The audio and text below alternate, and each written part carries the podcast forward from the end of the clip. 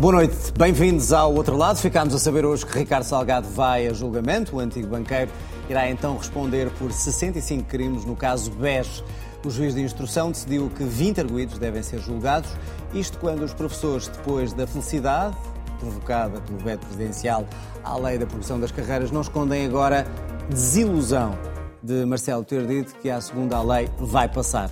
Os médicos vão regressar à greve amanhã, no dia do começo da Jornada Mundial da Juventude. São algumas das pistas desta semana, aqui para o debate no outro lado. Vamos então ao debate, como sempre, com a Ana Drago, o João Taborda da Gama e o Paulo Pedroso. Boa noite aos três. Boa noite a si também, bem-vindo. Já sabe que pode depois escutar o programa em podcast nas plataformas habituais. Vamos olhar então para o tema de hoje. Começamos pelo caso BES. Nove anos depois da queda do banco, ficámos então a saber quem vai a julgamento. 20 dos 25 arguídos, entre os quais, como já lhe disse Ricardo Salgado, vão então sentar-se no banco dos réus, em causa prejuízos superiores a 11,8 mil milhões de euros. Paulo Pedroso, isto era uma decisão que, se não fosse assim, uh, talvez espantasse o que muita gente receia. Uh, hoje a defesa disse várias vezes, outras pessoas, é que este julgamento esteja muito para além uh, da aplicação da lei. Em justiça, o que nós esperamos é que as decisões sejam as que têm a ver com o que, com o que está no processo e não com as expectativas de quem, de quem está fora. Olhando para, para o processo, eu acho que há uma notícia positiva. Uh, que é de que termina uh, esta, esta fase e, portanto, vai haver um julgamento e vai apurar-se uh, a, a, verdade que o Tribunal apurar. Há uma notícia negativa, foram, foram nove anos e, mais uma vez, nós vemos os mega casos a terem eh, dificuldade para serem geridos, o que cria, o que agrava a percepção da morosidade na justiça, sendo que a morosidade na justiça é um problema transversal ao sistema, mas muito mais grave uh, nestes casos. Podia ser de outra maneira, atendendo à complexidade do caso, ou é um, ehm, o formalismo e o excesso de peso de, algum, de alguns procedimentos judiciais que levam a isso? Há muita discussão e é um tema para os especialistas e, do meu ponto de vista, é um tema para, uh, para ser pensado não no caso concreto, mas uh, no princípio geral dos megaprocessos, porque é uma questão que não é deste processo em particular, é algo que nós vemos assistir uh, em todos eles. Longos períodos de investigação, os processos chegarem tarde uh, a uma fase, portanto, à fase de julgamento, riscos de prescrição, uh, e isso é mau, uh, é mau para a justiça. Há quem defenda que, se deve, que a justiça devia adotar uma estratégia diferente, de processos mais pequenos, mais focalizados, mas creio que esse é um debate em que neste momento nos falta também opinião técnica. Agora, é uma coisa que sabemos, a morosidade num processo normal é inferior a dois anos para chegar a esta fase, um ano e meio. Aqui foram nove. João, até pela experiência que tens na tua, não, na tua vida profissional como advogado. Mas não nesta área. Uh, não nesta área, obviamente, mas uh, talvez tenhas uma, uma visão jurídica uh, mais especializada para o caso. como é que se explica que chegamos aqui nove anos para este, esta decisão instrutória? E finalmente vai ser feito o julgamento? Eu diria que este caso tem uma complexidade diferente de qualquer outro que aconteceu em Portugal, mesmo no setor bancário, onde já tínhamos tido processos anteriores, e, e tem um impacto social e político também bastante grande. E, portanto, eh, justifica uma maior, um maior tempo de, de investigação e de instrução do que um processo médio que o Paulo eh, apontou um tempo à roda dos, do ano e meio, dois anos. Naturalmente que de dois anos para dez são cinco vezes mais e, portanto, é preciso perceber o que é que leva a essa justificação. O debate é eterno em Portugal, da divisão de processos, da centralização. Eu não sou, não sou dessa área e, portanto, não tenho opinião, mas eh, quando ouço esse debate também não fico esclarecido, nem fico com uma opinião mais eh, para um lado ou para o outro, o que é eh, sintomático, que me parece que não, não é um debate ainda com a profundidade, ou pelo menos com a isenção e transparência, porque são sempre interessados a ter esse debate, interessados ou em processos mais curtos, ou interessados em mais garantias, ou interessados em manter o status quo da organização judiciária e, portanto, não me parece que seja eh, sempre eh, opiniões. De qualquer maneira, não leva ao risco de a justiça não ser feita em tempo útil? Leva a esse, leva a esse, mas o que nós queremos é boa justiça e em tempo útil. Também não queremos uma justiça apressada e é sempre entre esses dois pesos da balança que se movimentam eh, as forças neste, neste sentido. Aquilo que me parece é que este, este caso já fez, eh, já teve efeitos, ou seja, para além do caso da justiça e da necessidade de reparar aqueles que foram lesados eh, pelo chamado caso, caso BES, isto eh, para lá caminhamos, embora também veja demasiadas expectativas na resolução deste caso corresponde a, uma, a, um ressarcimento direto daqueles que foram usados. Vamos ver se isso acontece quando e como. Eh, mas aquilo que me parece são pelo menos duas coisas que Portugal eh, tem de diferente. Tem hoje um sistema bancário mais robusto e um sistema de supervisão mais robusto. Isso parece-me parece claro.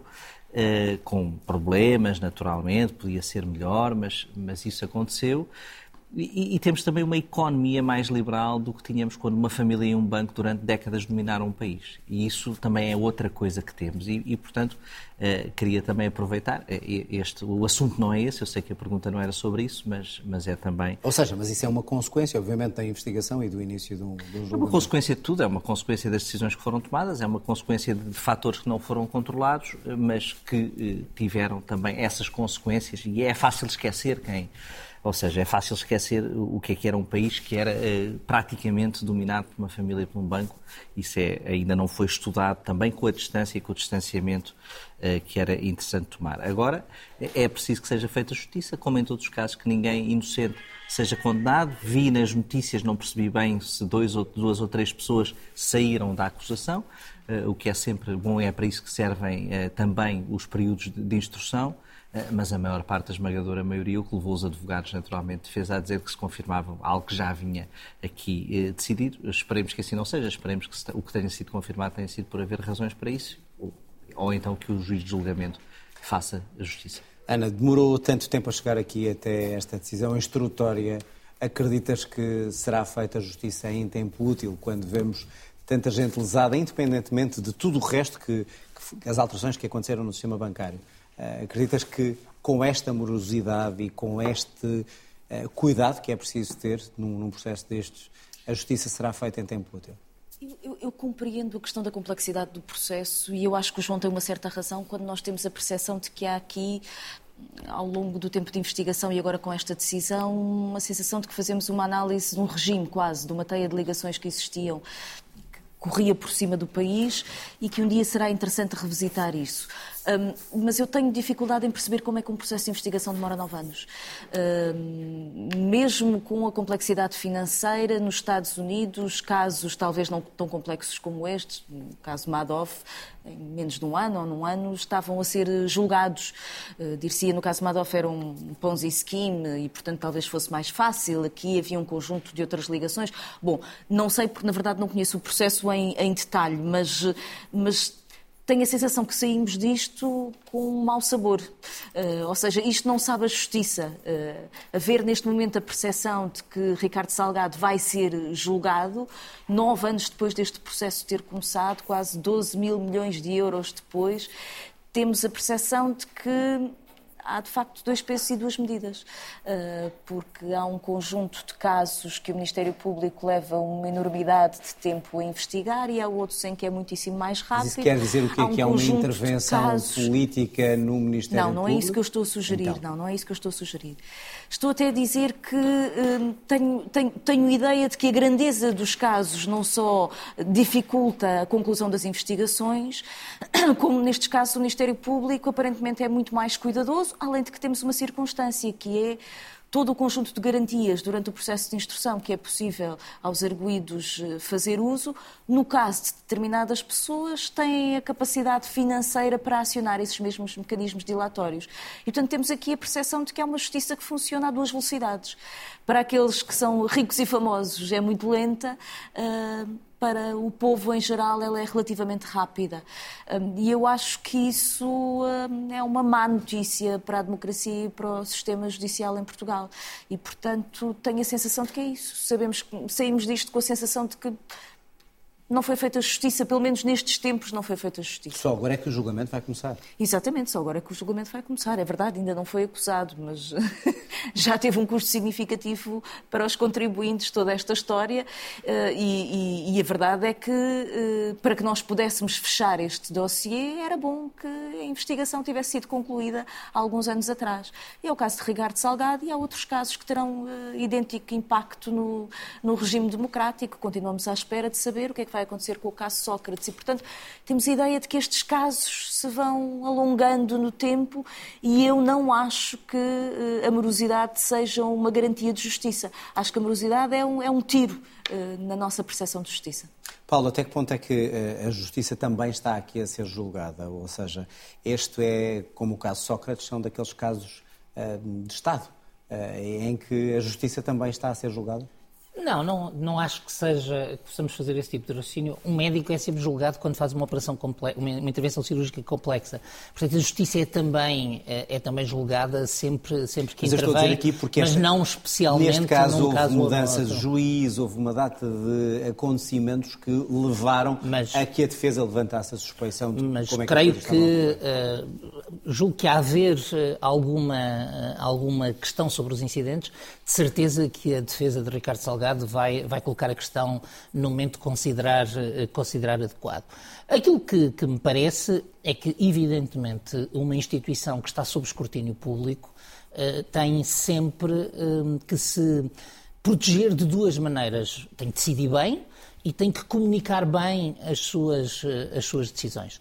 E a justiça em Portugal, eh, não vou agora pronunciar-me sobre o decidir bem, mas comunica bastante mal as suas decisões, os seus processos. Embora neste caso, até devo dizer, não é dos casos piores. Portanto, nós vimos, por exemplo, o Conselho Superior da Magistratura veio explicar aquela mudança de juiz de que se fala, eh, de que se falou, de que se falou hoje, foi explicada em devido tempo a propósito da transferência de juízo do juiz, do juiz Ivo Rosa e de como isso não violaria o princípio do juiz natural. Trump.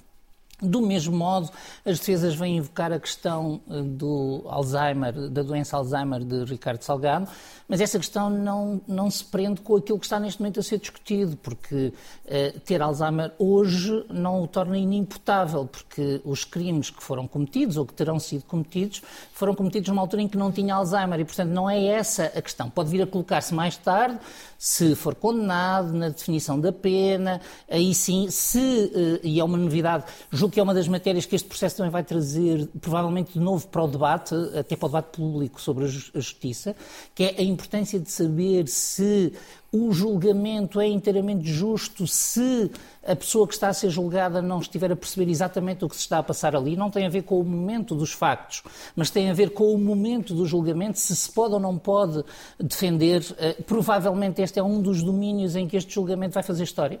Uh, porque estou convencido ao ouvir os advogados hoje que vai ser uma das linhas de defesa uh, no julgamento e provavelmente depois de uma sentença em matéria de recursos, nomeadamente se houver uma pena de, uma pena de prisão, mas creio que isso faz parte da natureza da justiça. Não, não creio que a justiça se possa queixar de estar sob escrutínio, porque, por outro lado, isso mostra a grande centralidade que ela tem na nossa sociedade. Só para completar esta, esta ronda, a mesma questão, ou seja, até que ponto é que a justiça, porque este é um caso especial, está ou não também a ser mais escrutinada e mais julgada? A justiça está sempre a ser escrutinada por aquilo que decide, como Paulo diz, como decide, pelo que comunica, às vezes bem, às vezes mal. Isso é como qualquer poder público, embora na opinião pública bastante mal cotada, mas são ossos do ofício e isso não deve também influenciar demasiado a justiça quando julga, deve demasiado influenciar a justiça quando se pensa sobre o que é a justiça e o que queremos dela, coisa que os últimos governos têm demitido de de o fazer. Eh, no caso Sócrates, já disse isso aqui várias vezes, sou sempre, sempre digo isto, depois sou sempre criticado a seguir por várias pessoas da esquerda e da direita, mas vou voltar a dizer, até porque é o último programa antes de irmos embora, está cá o Papa que concede indulgência absoluta. O facto eh, de nós termos um primeiro-ministro, de um país ter um primeiro-ministro julgado há 10 anos, é um país a caminhar para uma espécie de suicídio. E tu querias dizer julgado há 10 anos, mas não foi. Não é julgado não. há 10 anos, sim, é suspeito, suspeito e investigado há 10 anos. É um país que se uh, uh, está a atirar para um suicídio institucional. Porque mas não se aplica o mesmo é culpado, neste caso. É, é um primeiro-ministro é diferente. Se é culpado, se é culpado e se foi culpado, porque é que não se decidiu antes? Se não é culpado, nós temos. É, é, é, um, é, é, uma tentativa, é um golpe de Estado de facto. Eh, pode não mas haver isso intenção, também acontece mas é um golpe. porque há determinadas medidas dilatórias que pois, têm sido utilizadas. Eu não sei porque e a é que justiça acontece. e a legalidade o permitem. Mas é? a mim, eh, o que me assusta é mais o outro caso do que este, porque este é um caso de fraude bancária com complexidade técnica, de fraude financeira. Eh, admito, não conheço os detalhes Agora, no outro caso, é um primeiro-ministro. E, e, se um país eh, se permite julgar e investigar um primeiro-ministro e não o consegue acusar, depois não o consegue julgar durante mais de 10 anos, eh, isto não é um país. Isto é um país muito perigoso. E isso é que põe em causa. É mais do que a justiça, não é só a justiça que está. E isso é que me preocupa e eu não vejo, porque vejo essa a questão do julgamento do ex-primeiro-ministro José Sócrates dividir muitas pessoas, mas pelas pelas razões erradas. A razão mais importante, passados 10 anos, é aquilo estar ainda a acontecer. Ana, até que ponto é que a, justiça, se por um lado eh, se exige rapidez, por outro lado, a justiça também quer que este caso seja exemplar? Isso justifica uh, o que está a acontecer agora e de que maneira seja, um é que vai ser o julgamento leva... atendendo a isto? Eu acho que a questão não é apenas a comunicação da justiça, a questão é os seus tempos de atuação.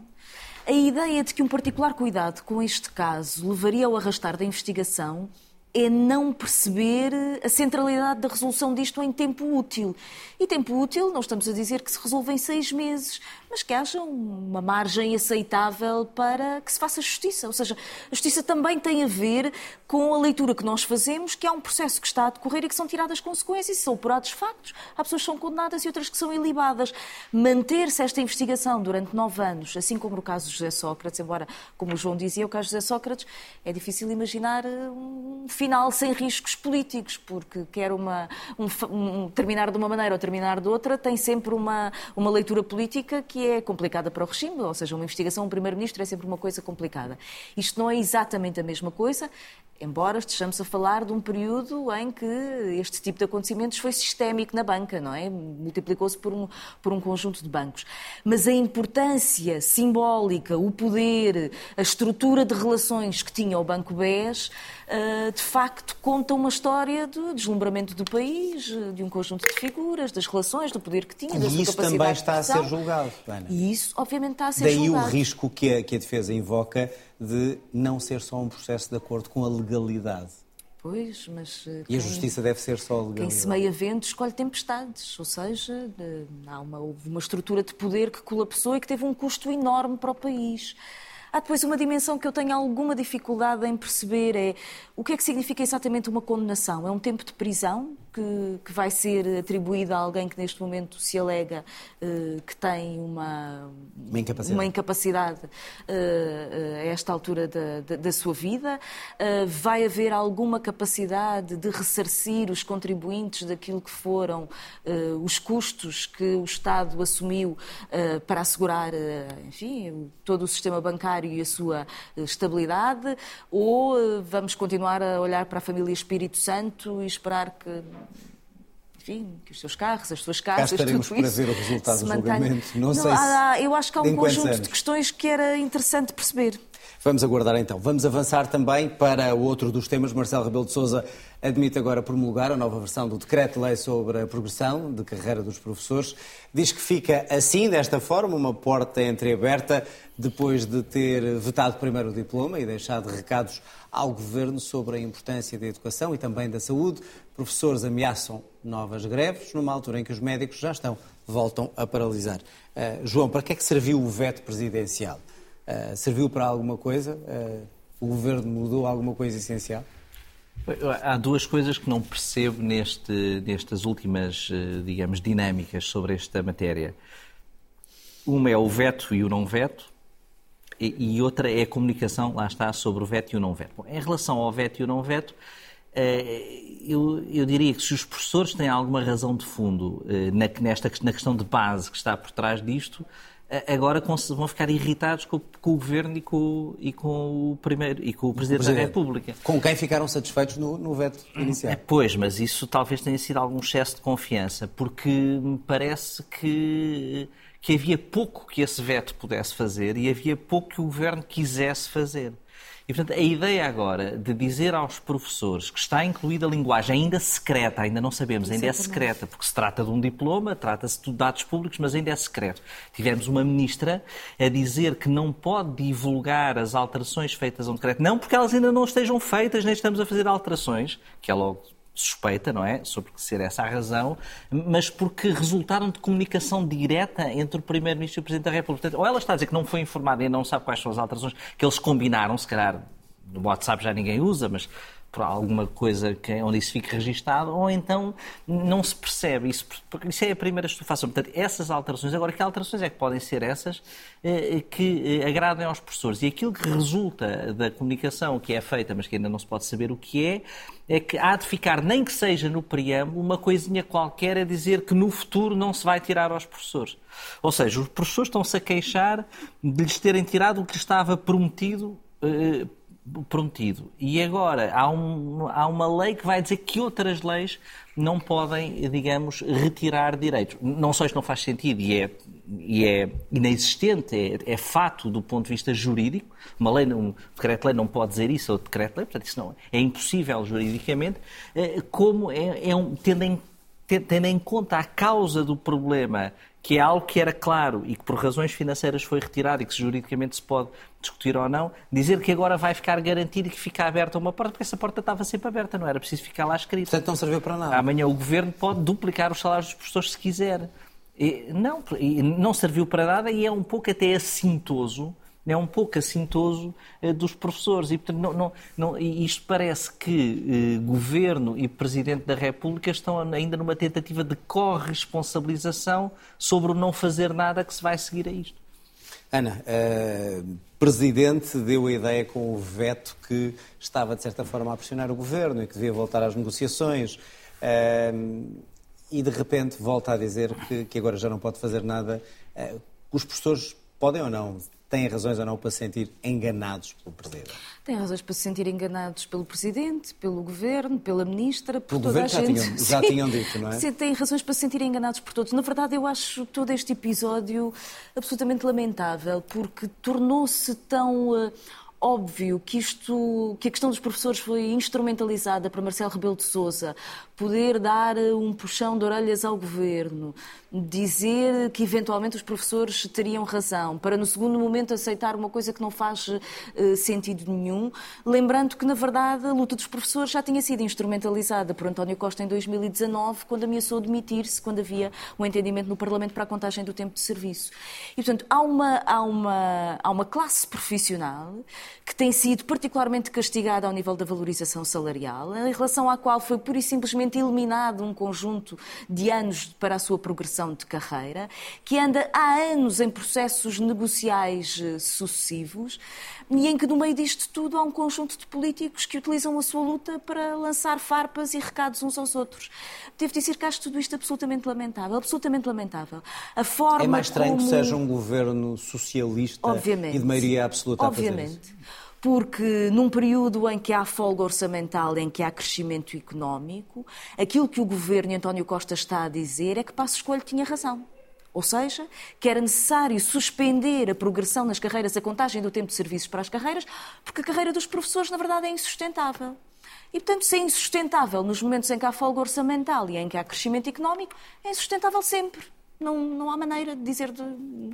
E cria esta dificuldade de termos situações diferentes com os professores dos Açores, não saber o que é. Quer dizer, os professores que agora têm a contagem do tempo de serviço, os anteriores não tiveram, cria uma série de desigualdades nas carreiras públicas que têm sido particularmente castigadas. E, portanto, eu olho para o governo do Partido Socialista e pergunto-me quais são os incentivos hoje para alguém resolver ser professor no sistema público educativo. Curioso, esse foi um dos argumentos do que... veto presidencial. Pois, mas não resolveu absolutamente nada. Não, não resolveu absolutamente nada. E, portanto, Marcelo Rebelo de Sousa utilizou a luta dos professores, é isso, para, para dizer ao, ao, governo, atenção que eu ainda cá estou e os senhores portem-se bem. E têm que dizer qualquer coisa. Eles dizendo, pronto, já fico satisfeito. Acho tudo isto absolutamente lamentável. Paulo, foi de facto uma instrumentalização do Presidente desta questão, sabendo ele que votava à primeira, mas à segunda iria passar? Ainda não temos os dados todos e um, eu, eu, não olho para isto como se já tivesse acabado, embora possa ter acabado. Em termos de veto, uh, já, já Vamos acabou. ver, vamos ver. Uh, primeiro temos que perceber o que é que Marcelo Rebelo de Sousa queria com o veto. E lendo o texto do veto, ele levanta duas questões. Uh, levanta uma questão que é dizer o governo não deve fechar este tema nesta legislatura. Portanto, aparentemente, Marcelo Rebelo de Sousa, Marcelo Rebelo de Sousa quer manter algum tipo de pressão sobre este governo nesta legislatura sobre este tema. E se uh, o designadamente é suficientemente forte ou não, eu não sei. As cláusulas de que o João falava que nós não conhecemos, se são relevantes e ou não. não é estranho, não, não sabemos sei. quais são as cláusulas. Eu, eu, e esse secretismo à volta de um que, diploma. Eu só admito que não saibamos por uma boa razão se ainda estiverem a negociar. Ou seja, se ainda não existirem na sua formulação final.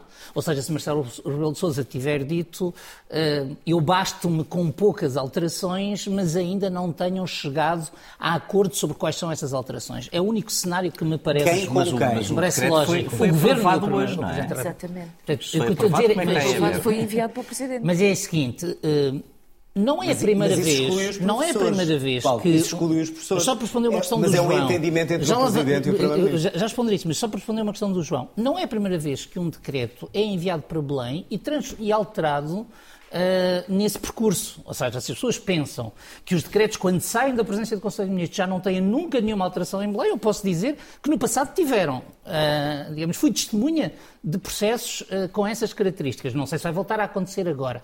E, portanto, é assim que eu interpreto a expressão julgo, processo interativo. Alguém usou, alguém usou. Isso é mais, digamos, tem mais a ver com os próximos dias. Mas, mas eu penso que o que Marcelo quis dizer, quis dizer duas coisas, como dizia. Primeiro, e surpreende-me, parece querer amarrar este governo a fazer alterações ou a admitir fazer alterações nesta legislatura.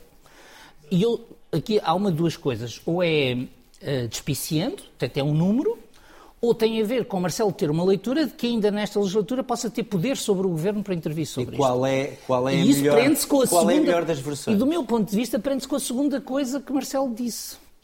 É que Marcelo diz claramente e, e dá-se ao trabalho, o, o Presidente dá-se ao trabalho de escrever com detalhe que há uma situação de desigualdade face aos Açores e à Madeira e que nos Açores e na Madeira essas alterações que este Governo não quer fazer foram apoiadas pelo PS em ambos os casos. E num caso estando no Governo Regional, nos Açores, e noutro caso estando na oposição. Uh, uh, na Madeira. Mas, mas essa leitura política uh, é fácil de fazer. A questão é, e em termos práticos, o que é que isso deixa aos professores? Há uma de duas consequências. Ou Marcelo está a, a enverdar por um caminho uh, em que fica completamente maniatado pelo, pelo, governo e por António Costa outra vez, ou seja, em que Marcelo fala, mas não tem nenhuma capacidade de influenciar o governo. Uh, e aí os professores têm toda a razão para terem esta reação. Ou uh, Marcelo tem algum poder sobre este governo numa fase mais tardia da legislatura e, e tenciona usá-lo.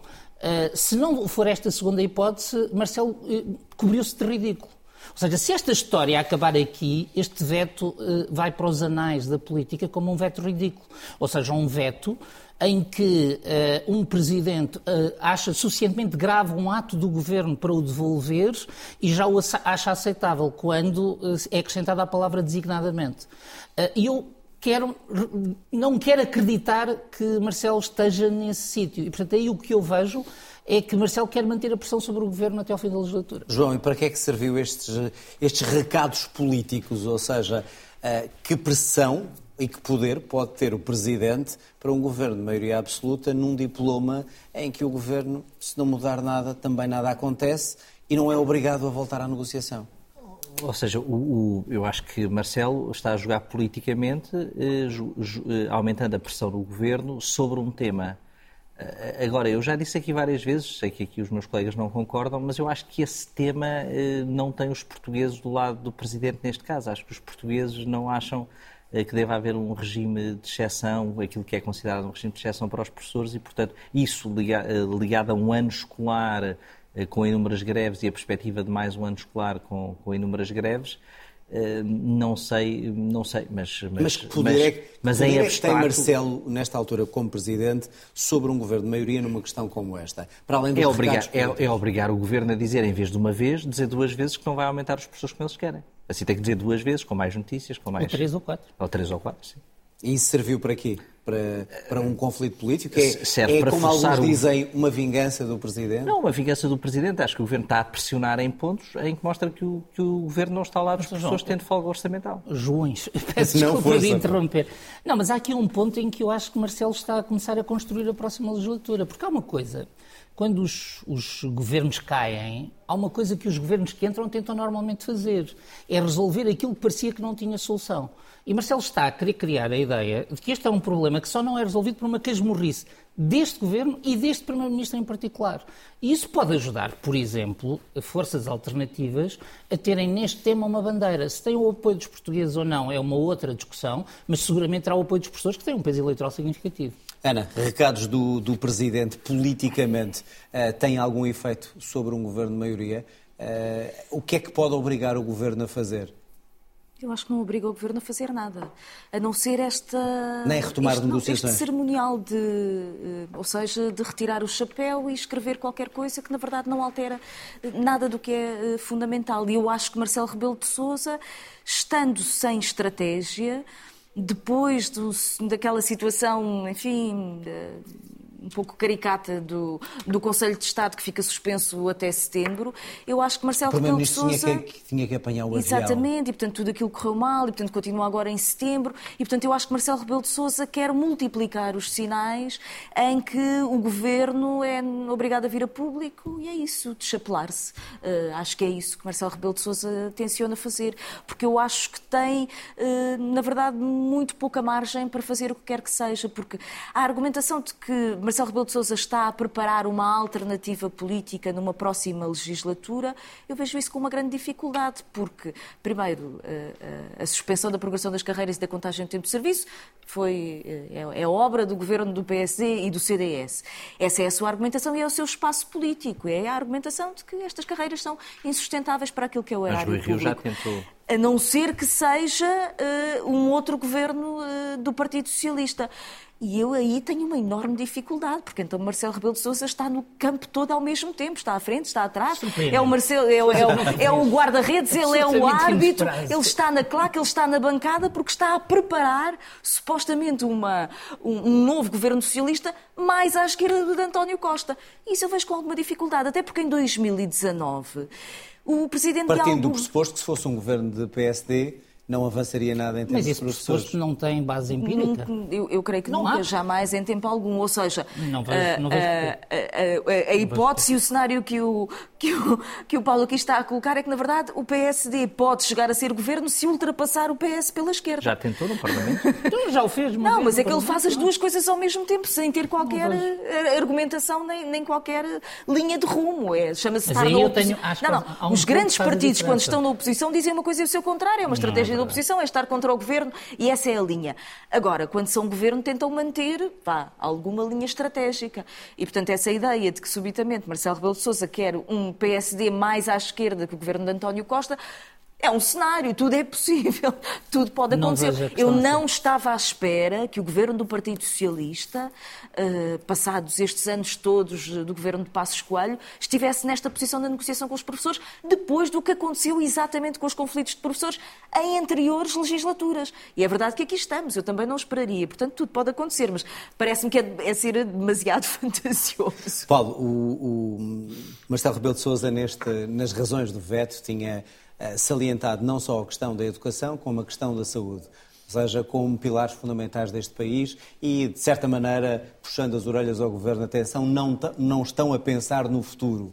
Eh, A questão dos médicos é idêntica, ou seja, o problema que o Governo mantém com os médicos de não querer torná-los uma exceção, como os professores, também é esse problema. E porquê é que o Governo não resolve esse problema quando há um problema no, no, no, no Sistema Nacional, no É Serviço Nacional de idêntica, Saúde? é idêntica ainda o caso dos médicos, dois passos atrás eh, na, na degradação, chamemos-lhe assim. Eh, e também creio que não é acidental a referência à saúde naquele veto. Ahm, na minha percepção, eh, a, a grande diferença é que eu não acho que Marcelo esteja a pensar que o problema dos professores e o problema dos médicos são resolvidos por um governo mais à esquerda que este governo. Ahm, porque é relativamente fácil construir uma narrativa de uma natureza completamente diferente, que é dizer estas dificuldades eram necessárias porque havia dificuldades económicas, mas agora mas já não, não há. há. Não mas há agora já não económicas há. agora. Mas é assim, não, mas é que eh, voltando a defender a lógica do que escreve Marcelo, Marcelo o que diz é exatamente que pode haver um momento em que não há necessidades económicas eh, que o justifiquem nesta legislatura e que justifiquem essa mudança. E é aqui que eu vejo a tentativa de fazer um garrote, se quiserem, um garrote esquerda-direita, que é deixar de dizer que isto é uma questão da esquerda que quer sempre salários mais altos e criar a ideia de que é este governo que criou uma obsessão contra estas profissões. E o governo, na minha opinião, está-se a deixar levar nesse garrote. De que forma se não cede? Não, cede Não, mas está-se a deixar levar exatamente Não por cede isso. aos médicos. Mas está-se a deixar levar exatamente por não ceder, porque há um momento em que eh, houve um momento em que muitos de nós tinham a convicção de que as reivindicações remuneratórias de professores e médicos eram irrealistas. E hoje não temos. E quando se vê o, o governo Porquê é que dizer o governo, de maioria absoluta, volta a salientar, do Partido Socialista, não tentar resolver mais essa questão? Minha É uma questão de orgulho de não ceder ou na não minha- poder ceder? Na minha perspectiva, porque está a cometer um erro de leitura do país eh, e de equilíbrio de prioridades entre a qualidade dos serviços públicos e a sustentabilidade das finanças públicas.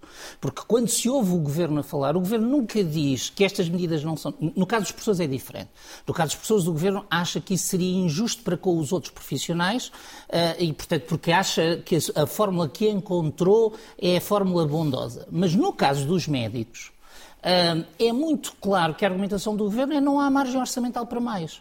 Não é dizer que não faz sentido melhor. É não há margem orçamental. E não há margem?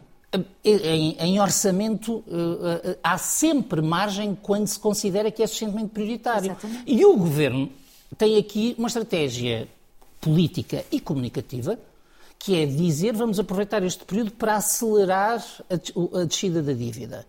E há um momento Paulo, posso em que os coisa? Porque portugueses não ficam é- contentes com isso. Porque acham que é um cheque mata à direita. Porque a direita fica sem programa. Também, eu Portanto, estou- se assumem o programa da direita, eu- assumem o espaço da direita Eu e neste momento não tornam-se estou a discutir a tática esquerda-direita, nem como é que a direita se liberta disso. Ah, mas se eu estivesse a aconselhar a direita, dizia, ah, ah, dizia que é mais fácil fa- ir por outro caminho, que é dizer nós, eles, direita, fizemos isto porque era ah, necessário do ponto de vista orçamental. No dia em que deixar de ser necessário, até podemos passar-vos pela esquerda. E é aí que eu acho que entra este tipo de garrote que Marcelo Rebelo de Sousa gostava de ver e que ele aplicou no passado. Porque também convém olharmos para como é que Marcelo Rebelo de Sousa, presidente do PSD, embrulhou António Guterres no aborto, no referendo, foi com passos destes. Pareciam cada um deles fazer pouco sentido, Bom, mas paralisaram os olha- dois dossiês. Olhando para a questão concreta, e a questão concreta é médicos ah, com mais horas de serviço, com remunerações que consideram não estar à altura, numa altura em que, curiosamente, eh, o Ministro das Finanças dá várias entrevistas a dizer que acabou a- acabaram as cativações e que a prioridade é, de facto, não deixar a dívida aumentar. João, como é que um governo socialista, pergunto eu, está a fazer bem em ter esta preocupação, mas sacrificando uma carreira como a carreira dos médicos? É uma carreira, é um trabalho, um essencial para todos nós. Eu, aquilo que me preocupa na- nas discussões da, da saúde, da educação também, mas da saúde isso é ainda mais, mais patente, é eh, que o governo, qualquer que ele fosse, devia preocupar é com a saúde das pessoas e não ter preconceitos ideológicos.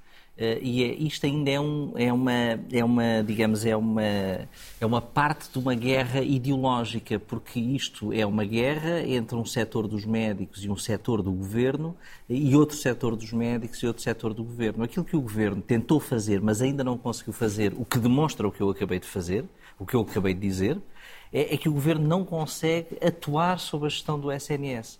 E atuar sobre a, sobre a gestão do SNS talvez resolvesse o problema dos portugueses em matéria de saúde, dos médicos de família, das listas de espera. E isso é- era a forma de mostrar que estava a resolver os problemas dos portugueses em- eh, eh, na área da saúde e depois podia dar-se ao luxo de ter estas guerras salariais com certos sindicatos e com certa Mas parte dos foi a grande, a Mas grande o mudança governo foi parece estar criar a falhar uma nos dois lados. estrutura para gerir melhor o SNS. Pois, que- onde é que ela está, o que é que tem feito, não Qual é o sabe. estatuto que Qual é o estatuto, não é? E, e, portanto, ou seja, o governo está a falhar nos dois passos, nos dois lados da, nos dois lados da, da, da barricada. Claro que os médicos têm, muitos deles têm razões de queixa, mas muitas dessas razões de queixa são uma projeção na questão salarial de uma fadiga acumulada por desorganização e por falta de boa gestão. E, e portanto, aquilo que eu disse antes, as coisas estão ligadas. Os médicos têm muitas razões de queixas, muito deles. Mas grande parte da razão de queixa, isto todos os médicos eh, dizem isto, vem de uma, de uma falta de organização dos médicos terem de assumir funções de gestão eh, que não estão minimamente, para as quais não estão preparados ou, ou que não são supostos exercerem, eh, para não haver qualquer incentivo à investigação, para não estarem incentivados naquilo que é a atenção ao doente e estão com burocracias que, não, que muitos consideram que são espúrias ou que não fazem sentido, e é ter, em parte, razão. Ou seja, são problemas de gestão e são problemas de percepção. Portugal não é caso único, passa-se noutros SNS a mesma coisa, portanto, não é, não, é uma, não é uma desorganização portuguesa ou um problema português. Agora, também sabemos que dentro do SNS há melhores exemplos e aquilo que se esperava é que esta ideia de uma equipa de gestão do SNS eh, que ia tomar, ia ter força, ia ter o backup do ministro, ia estar, digamos, com o empoderamento para poder eh, implementar aquilo que são os melhores modelos de gestão que se diz que vem mais a norte eh, do país, de, de hospitais públicos, ainda não vimos nada. Ana, o argumento de que médicos e professores não podem ser tratados de forma diferente porque abre a porta para depois os outros setores, nomeadamente a segurança, etc., eh, reivindicarem também melhores condições. Eh, faz algum sentido? Claro que faz, faz todo sentido. E, de facto, todas estas carreiras merecem uma valorização salarial que não tiveram ao longo dos últimos 15 anos. Mas eu queria voltar ali ao que o João estava a dizer, porque eu acho que nós caímos sempre no mesmo erro de discurso. A ideia de que o problema do Serviço Nacional de Saúde hoje é um problema de gestão. Não. Hoje o problema do Serviço Nacional de Saúde é falta de profissionais que assegurem os serviços. E, e, é aquilo que nós percebemos, as crises que Porque existem. O dinheiro no, tem sido injetado Crises no fundamental existem nos cuidados de saúde primários, porquê? Porque não há médicos, há uma dificuldade em atribuir é médicos é? nas grandes é zonas populacionais. Não há médicos. E obstetrícia. Obstetrícia não houve um momento, nós podemos discutir se há uma maior procura, porque a população está mais envelhecida, porque ficou mais habituada a cuidados de saúde. Na obstetrícia, subitamente, não houve uma onda de partos que correu o país ao longo do último ano. A natalidade não subiu particularmente e, portanto, nós hoje temos uma dificuldade em ter profissionais qualificados no Serviço Nacional de Saúde, porque houve uma desvalorização salarial em relação àquilo que é a oferta que existe no setor privado e que foi alimentado pelo Estado ao longo de anos, através do ADSE, através de um conjunto de outros contratos que permitiram ao privado ter as condições remuneratórias muito acima daquilo que é oferecido, em particular no início de carreira no SNS. E, portanto, se nós não resolvemos o problema dos profissionais, bem podemos ter todos os gestores do mundo, mas não vamos resolver aquilo que é o fundamental. É isso. Nós atiramos dinheiro para o Serviço Nacional de Saúde de, é um para gestão, ter profissionais é? é um que trabalham à hora é um e não somos capazes de ter a capacidade de os integrar numa carreira dentro do Serviço Nacional de Saúde, que assegura a sua continuidade. E se não fazemos isto, dentro de três ou quatro anos, não temos médicos. E podemos ter hospitais, gestores, tudo o que acontecer. Mas, Mas não temos capacidade. Não é gestores. Gestão não é gestores. Gestão é gerir bem esses médicos, integrar, integrar bem esses médicos. Claro. Contratar, dar é valorização gestão, salarial. é, é isso, mesmo. Isso é que é então estamos a dizer a mesma coisa. Pronto. Não, não Mas não vale a pena achar que subitamente criamos o CEO do Serviço Nacional de Saúde e ele Sim. sem ter profissionais nos quadros, sem ter gente a concorrer aos concursos, é sem ter gente com vontade de ingressar naquele sistema terrível que é eh, que os médicos se queixam de serem de terem trabalho excessivo, não vai resolver.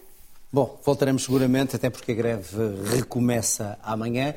Para já, e conhece, começa amanhã também a Jornada Mundial da Juventude. Espera-se um milhão de peregrinos em Portugal para ver o Papa num evento que muitos criticam. Em causa para muitos os milhões do Estado investidos, também os contratos de ajuste direto feitos para ter tudo pronto a horas. As autoridades garantem que tudo foi feito dentro da legalidade, transparência. O evento vai ter um retorno muito superior, dizem, ao investimento feito. Paulo, dois em um, até porque temos pouco tempo até ao final a questão de um evento destes católico faz sentido eh, o investimento do Estado de milhões e, em segundo lugar, se a questão dos contratos de ajuste direto para resolver uh, tudo a tempo e horas uh, justifica, mesmo dizendo foi feito dentro da legalidade e com transparência. Eu penso que se o Estado estivesse a apoiar um investimento católico se quisermos chamar-lhe assim, na componente católica, era muito duvidoso. Mas, no essencial, o que o Estado está a fazer é aproveitar um grande acontecimimento católico para modernizar a infraestrutura, bem ou mal, e essa é outra discussão que se pode fazer, mas o que está a fazer são obras que depois regressam para os municípios e usar um modelo que é muito parecido com o que já fez na Expo 98, e portanto, que é o de aproveitar estes grandes acontecimentos para melhorar infraestruturas. E aí eu já não tenho dúvidas. Uh, podíamos perguntar. Não poderia ter feito sem este pretexto? Poderia, Por exemplo, acabar com os contentores sempre, onde estavam Poderia sempre, e poderíamos ter feito toda a reconversão urbanística da Expo 98 sem Expo 98, mas não o teríamos feito. Uh, e sabemos isso. Uh, e depois, por outro lado, eu acho que Portugal demonstrar que é capaz de organizar grandes eventos tem retorno para o país. Uh, em si uh, e, e, tem retorno para o país, que hoje uh, é uma grande potência do mercado turístico mundial e, e não vejo que ganhássemos algo em destruir, em destruir isso. na perspectiva desta jornada, eu, eu, gostaria que a engenharia tivesse sido um pouco diferente.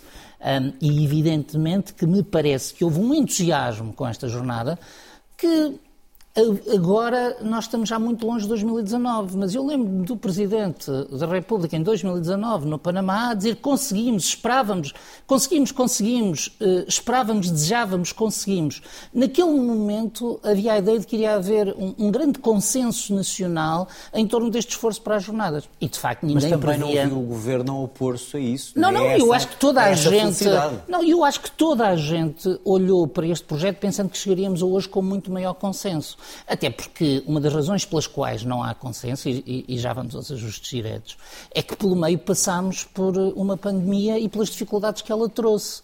E uma das dificuldades que ela trouxe, por exemplo, tem a ver com o planeamento, com o tempo útil, com quando é que saímos da pandemia, com estarmos a fazer isto numa altura de inflação, numa altura de preços altos e não, eh, digamos, numa altura de, de preços normais. Mas eu penso que quem quiser avaliar com responsabilidade eh, as jornadas eh, tem que olhar para isto dizendo há retorno para o país trazer a Lisboa um milhão de católicos ou de outros crentes de outra fé uh, é bom para a cidade e para o país uh, e não podemos olhar para isto como se fosse uma contabilidade de custos. Isto não é tudo despesa. Há uma parte substancial disto que é investimento e uh, vamos ver se esse investimento tem retorno. Isso deve ser avaliado, mas não é esse o momento ainda. João, investimento ou não, e tem razão ou não aqueles que criticam os dinheiros públicos nesta altura? Eu acho que hum, tivemos aqui várias fases, não é? De grande excitação e unanimismo, depois parecia que estava tudo a deitar, a deixar, já ninguém era pai das jornadas. Quando, se viu, há uns quando meses, se viu a conta, não é? E agora já está outra vez toda a gente na fotografia também. Isso foi, digamos, uma das características. Isso é muito português, foi interessante ver isso. Hum, naturalmente que qualquer investimento tem custos e tem benefícios. É sempre mais fácil estimar os custos, porque normalmente são feitos logo, do que os benefícios. E acho que aí foi a coisa que correu menos bem eh, por parte da Igreja e por parte do Governo e das autarquias, Estado em, em geral, eh, foi não ter antecipado isso e ter tido um modelo de governance, porventura, mais eficaz e daí resultasse maior transparência sobre os custos, mas também sobre os benefícios desde logo. Ou seja, parece que estes estudos de benefícios começam a surgir agora, os números começam a surgir. É, é, é, é para mim era óbvio que ia haver essa crítica e, portanto, isso podia ter sido antecipado de uma forma mais... Quanto aos contratos? Mais, mais racional. Isso é, é sempre assim, isso é sempre assim. Eh, pode-se ver a posteriori se foram, se foram justificados ou não. Agora, o que me parece positivo é a recuperação da zona, da zona oriental aqui, digamos, a partir da RTP para norte, da zona oriental, que estava ali numa zona de ninguém. António Costa tinha feito aquela, digamos, aquela transferência administrativa com Louros, tinha estado já na Expo 98, depois faz, está sempre ligado a esta zona de Lisboa, António Costa, e depois agora às Jornadas Mundiais da Juventude. Isso parece-me positivo, porque era uma zona de ninguém, era difícil fechar a malha urbana de Lisboa. Uh, agora pode... Basta olhar para aquilo para se perceber que aquilo não tem malha urbana nenhuma. Pois, mas isso é, é característica de Lisboa. Lisboa tem essas características, tem buracos tem, aqui, tem buracos é na zona da Ameixoeira. Isso, isso dá uma oportunidade de passar a, a palavra à Ana, até porque estamos perto do fim. Ana, vês, é eu acho engraçado, vês aspectos positivos nesta para o país. Para o país. Eu vejo aspectos positivos no sentido em que as pessoas vêm celebrar e eu acho muito bem que celebrem e façam as suas festas. Agora, não consigo compreender como é que no momento em que nós depois estarmos a discutir os salários dos professores e dos médicos, subitamente se olha para as jornadas e toda a gente fica deslumbrada porque é aquela coisa provinciana portuguesa chamar a esta discussão aquilo que foi o projeto da Expo 98, eu acho que é comparar duas coisas que não têm nada a ver.